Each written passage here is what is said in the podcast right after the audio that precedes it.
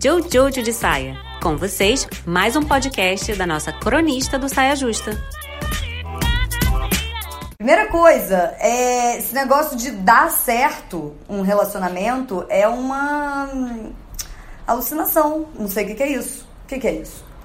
Como definir isso? Não sei como definir isso. A gente tem essa mania de associar sucesso à durabilidade. E aí eu não sei se isso é uma boa ideia. É claro que pode ter casamentos que deram muito certo e aí de tanto dar certo eles nunca acabaram. Mas assim, não necessariamente não acabar é um sinal de que deu certo né? E também acabar não significa que deu errado. Porque senão acaba que vira um torneio de quem consegue se aturar por mais tempo. E aí não, não é bom esse torneio. Por outro lado, tem também essa coisa de intolerância demais, que qualquer probleminha que surge no casamento já quer terminar, divórcio, não sei o que, que também não é interessante. Aí é aquela coisa de ver se vale o esforço. Porque, né, tem, tem um esforço a ser feito quando você casa. E aí vale o esforço, será? Que achar também que vai ficar casado com a mesma pessoa a vida toda muito muito doida, né? Porque por mais que seja a mesma pessoa, assim, a mesma, mesma pessoa, são várias pessoas dentro daquela pessoa. Você casa com a pessoa, essa pessoa vai mudando. E você vai conhecendo várias versões dessa pessoa. E tem as que já foram e tem as que ainda estão por vir. Então,